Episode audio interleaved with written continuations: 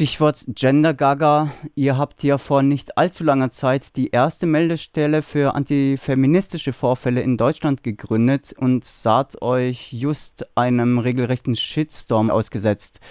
Wie ist das abgelaufen? Welche AkteurInnen waren da aktiv und welche Begriffe wurden in diese Auseinandersetzung in den Diskurs gebracht neben Gender Gaga und mit welcher Absicht? Da, da kann ich wirklich lebhaft und viel von erzählen, weil das wirklich äh, ein ganz schönes Ausmaß hatte. Also wir haben natürlich damit gerechnet, dass wenn wir eine Meldestelle Antifeminismus ins Leben rufen und für die wir ja schon seit sehr vielen Jahren auch werben und versuchen, politisch auch dafür zu bewerben, zu sagen, wir brauchen das einfach, weil wir seit vielen Jahren in dem Feld unterwegs sind und einfach sehen, was mit Menschen passiert, die sich für Gleichstellung, für Vielfalt, und so weiter einsetzen, wie die teilweise wirklich mundtot gemacht werden, bedroht werden, wenn Leute, wenn Journalistinnen beispielsweise oder Gleichstellungsbeauftragte, die eben im Rahmen ihrer Tätigkeiten versuchen, Gleichstellung in Deutschland weiter voranzubringen und die eben aus bestimmten Szenen und von bestimmten Ecken angefeindet werden. Und das hat sich wirklich teilweise schlimm zugespitzt und hat für die Betroffenen eben auch wirklich drastische Auswirkungen gehabt.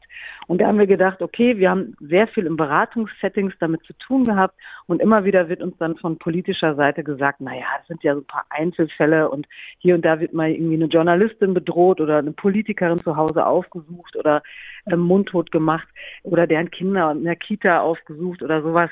Aber das sind drastische Einzelfälle und wir haben eben tatsächlich schon auch eine Systematik darin erkannt und haben gesagt, das müssen wir einfach nochmal wirklich auch aufbereiten für die Öffentlichkeit, damit die einfach sehen, dass diese, äh, dass es einfach viele unterschiedliche Betroffenheiten in diesem Kontext gibt. Und deswegen haben wir die Meldestelle gegründet.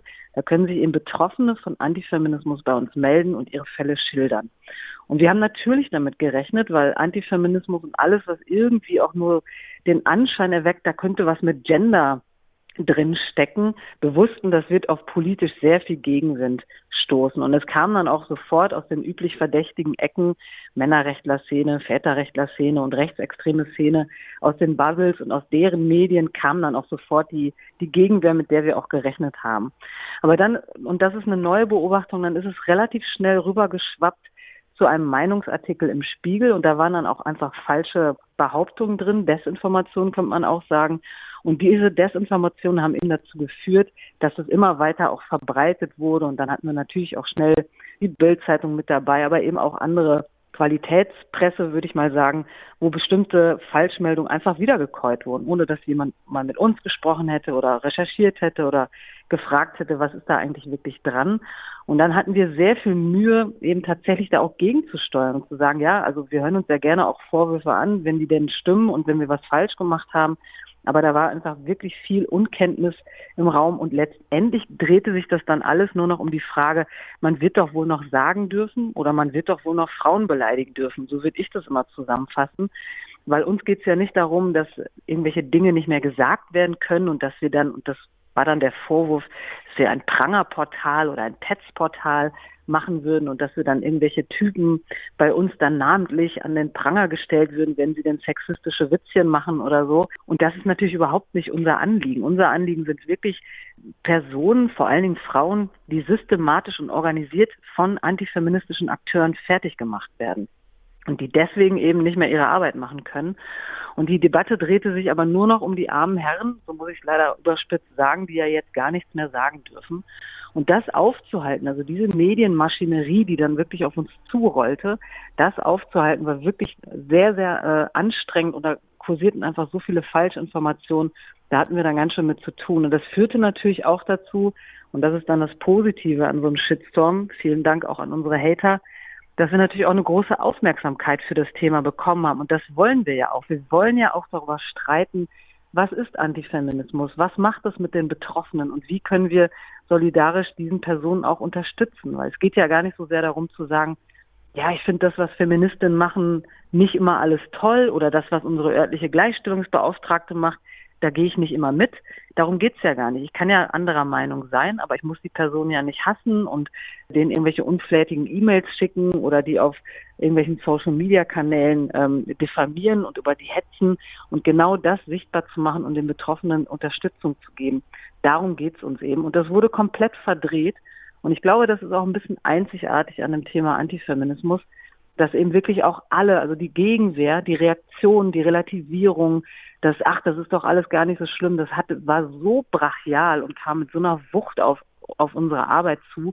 Das ist schon wirklich eine eigene Qualität, zeigt aber auch, wie wenig gewusst wird über dieses Phänomen Antifeminismus. Und ich glaube, dass wir die Debatte eben auch wunderbar damit anstoßen konnten. Und wir sind eben weiterhin darum bemüht, für dieses Thema auch zu sensibilisieren. Wie seid ihr dann damit umgegangen und welche Konsequenzen habt ihr daraus gezogen und hat ähm, der Spiegel dann die Falschmeldung korrigiert? Nein, das ist ja immer so eine Frage, wie man, wie man dann auch mit Medien umgeht. Ne? Man kann dann natürlich irgendwie sich beim Presserat beschweren und so weiter. dann wird es dann irgendwann nach Wochen oder Monaten auf Seite 180 unten klein gedruckt äh, eine, eine, eine Richtigstellung oder so. Ich glaube, ehrlich gesagt, ich habe gar nicht mehr so richtig den Überblick. Wir haben dann davon abgesehen, sondern ich habe dann eher mit meinen KollegInnen, mit meinem Team uns darauf verständigt, dass wir einfach selber proaktiv mit Journalistinnen auch ins Gespräch gehen, das auch einfach vorstellen und sagen, okay, bei euch in der Zeitung ist da irgendwie was Falsches gedruckt worden. Können wir da vielleicht einfach auch nochmal ein Interview machen? Können wir nochmal unsere Sicht der Dinge darstellen?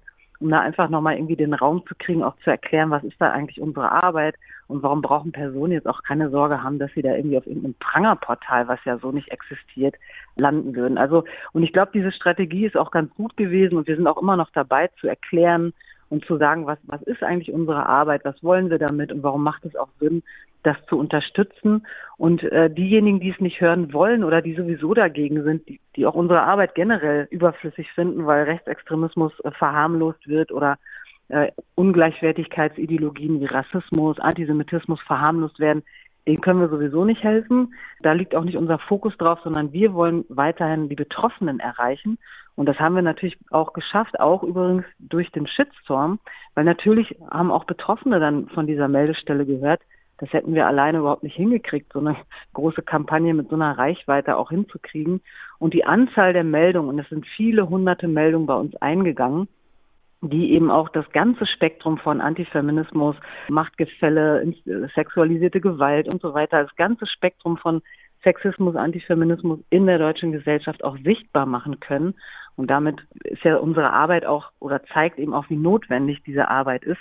Und das reicht uns dann auch. Und ob dann irgendwie ein Qualitätsmedium eine, weiß ich nicht, eine Richtigstellung auf irgendeiner Seite druckt, ist erstmal irgendwie irrelevant, aber ich fand es wirklich nochmal spannend, auch darüber nachzudenken, und da sind wir auch dran mit äh, Journalistinnen, welche Verantwortung Medien auch haben beim Fact-Checking, ja, wenn ich irgendwo eine Meldung über einen Ticker kriege, vielleicht recherchiere ich dann doch nochmal äh, drei Google-Seiten weiter oder rufe da einfach mal an bei Frau Rana oder bei der Amadeo Antonius Stiftung, bevor ich irgendwie was wiederkäue, was einfach so nicht stimmt. Und da müssen wir, glaube ich, in diesem Zeitalter, jetzt kommt KI noch mit dazu, einfach wirklich äh, sensibler mit umgehen und das zeigt dieser Shitstorm sehr, sehr deutlich. Unter anderem hat die Leipziger Autoritarismusstudie gezeigt, viele Deutsche haben ein geschlossenes antifeministisches Weltbild und Antifeminismus dient als Brückenideologie zwischen, sage ich mal, bürgerlichen Kreisen und Rechtsextremen.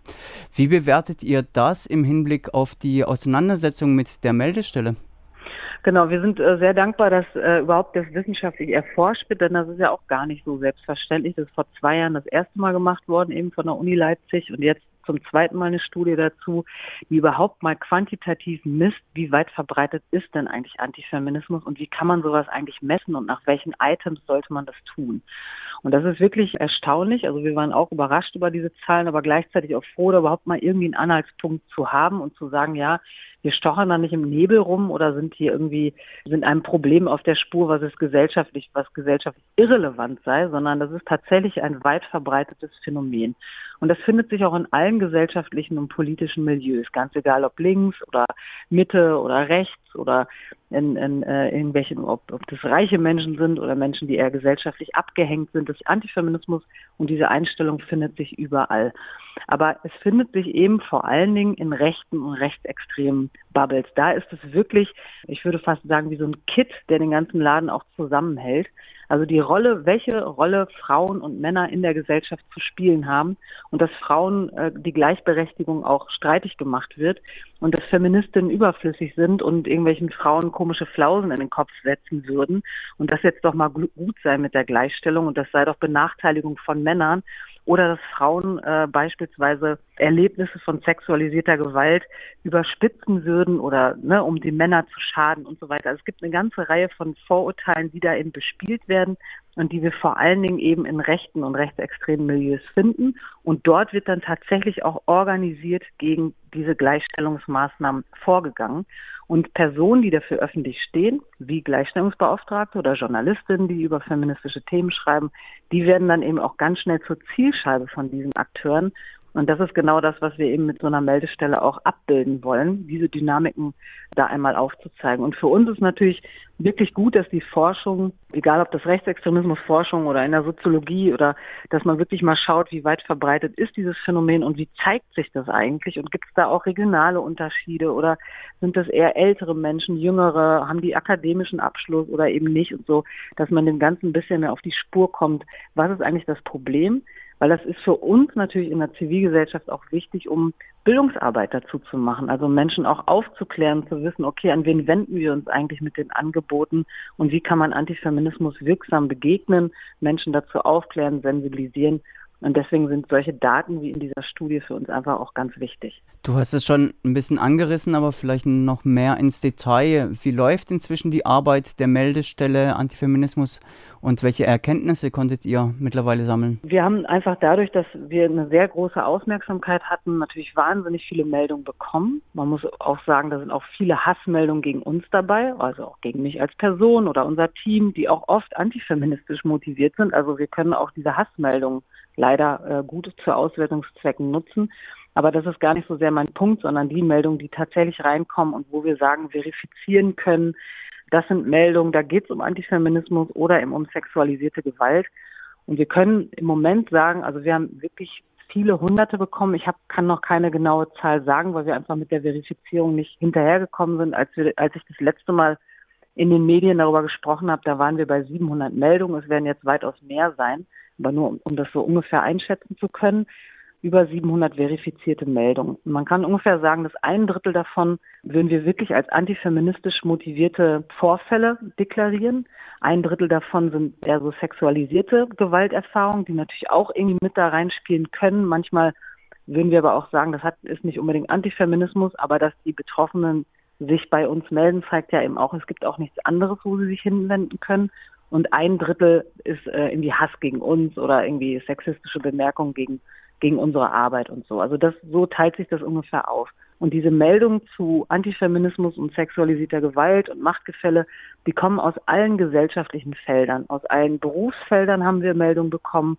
Wir haben von ganz jungen Personen, also SchülerInnen, die im Kontext ihrer Schule von antifeministischen äh, Vorfällen berichten, bis hin zu älteren Frauen, die uns auch Briefe geschrieben haben, also die gar nicht online das machen können, weil sie nicht die technischen Voraussetzungen haben, aber die davon mitbekommen haben in den Medien und uns Briefe geschrieben haben mit ihren und die Vorfälle darin beschrieben haben, bis hin zu irgendwie von reichen akademischen Leuten bis hin zu Leuten, die irgendwie ja vielleicht nicht so viel Zugang zu gesellschaftlichen Ressourcen haben. Also es ist wirklich alles dabei und die Vorfälle sind teilweise erschütternd, also wirklich sowas wie dass zum Beispiel Privatadressen gedoxt werden von antifeministischen Akteuren, damit man die Frau, die sich da öffentlich politisch oft äußert, mundtot gemacht wird, damit man einfach sagt, ja, die Frau besuchen wir dann mal zu Hause oder man könnte doch mal, ne? Sowas ist ja alles nicht strafrechtlich relevant, aber eben führt eben doch dazu, dass die Personen dann lieber sich aus der Öffentlichkeit zurückziehen oder sogar ihre Ämter schmeißen, schlimmstenfalls,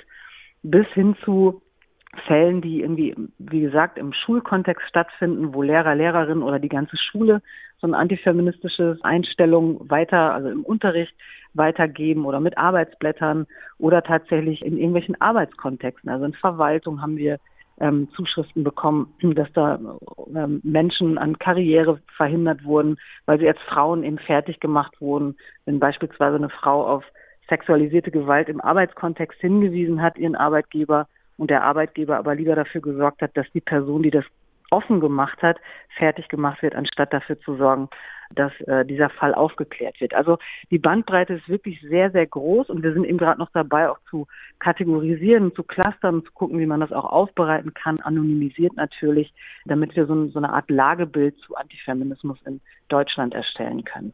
Kannst du uns da ein bisschen was teasern, vielleicht ein Zwischenfazit? Also das ist natürlich total schwer. Wir haben uns auch eigentlich damals vorgenommen, das Projekt geht ja auch mehrere, also zwei, drei Jahre und dann gibt es dazu natürlich auch noch andere Akteurinnen, das Gunnar Werner Institut und Dissens e.V. Wir sind in einem Verbundprojekt zu Antifeminismus, weil es natürlich auch darum geht, nochmal Wissen zu Antifeminismus zu sammeln. Wir wollen Fortbildung dazu geben, Workshops machen, wie kann man auch Betroffene stärken und so weiter. Ne? Also wir sind, wir sind da eben im Austausch auch. Wir wollen ja nicht einfach nur die Fälle sammeln und dann öffentlich machen und darauf auf dieses Problem hinweisen, sondern wir wollen auch Zivilgesellschaft stärken, was gegen Antifeminismus zu tun. Und deswegen, wir befinden uns einfach jetzt wirklich mittendrin und sind gerade überhaupt in einer Phase, wo wir sagen können, jetzt können wir uns mal einen Überblick verschaffen über das, was da auch gerade alles gemeldet wird. Und sind natürlich auch, im, wir haben einen eigenen Beirat, der eben ganz viele tolle Menschen mit Fachexpertise aus unterschiedlichen Handlungsfeldern sitzen, die mit uns zusammen auch überlegen, okay, wie kann man das alles einkategorisieren, wie kann man das auch, wie kann man öffentlich darüber sprechen, ähm, müsste da nochmal mehr vom Gesetzgeber auch kommen, Stichwort Hasskriminalität, wann fängt das eigentlich an, wo hört das auf, wo können sich Betroffene hinwenden, wo vielleicht nicht klar ist, ist die Strafbarkeitsgrenze überhaupt erreicht oder eben nicht. Aber unser Ziel ist auch, wir sind ja nicht die Polizei, also Betroffene müssen sich immer bei einer Meldung auch noch an die Polizei wenden. Wir sind einfach eine zivilgesellschaftliche Meldestelle. Und da können sich natürlich auch Personen melden, die Vorfälle haben, die nicht strafrechtlich relevant sind, aber die natürlich trotzdem was mit den Betroffenen machen oder die eben an Partizipation in der öffentlichen Debatte rausschmeißen. Und deswegen ist für uns total wichtig, da auch nochmal zu gucken, wie ist der Graubereich, was macht das mit den Betroffenen und das eben auch wirklich irgendwann in, in die Öffentlichkeit zu kommunizieren. Aber so weit sind wir nicht. Wir haben jetzt gerade noch nicht mal ein halbes Jahr diese Meldestelle. Und ähm, was die Meldung angeht, ist es leider, muss man sagen, ein voller Erfolg, weil wirklich viele Personen eben da ihre Meldung auch gemacht haben. Und wir werden auf jeden Fall weiter dranbleiben, die Öffentlichkeit auch darüber zu informieren, wie die Fälle auch aussehen, um da eben auch wirksamer gegen Antifeminismus ja, dem begegnen zu können.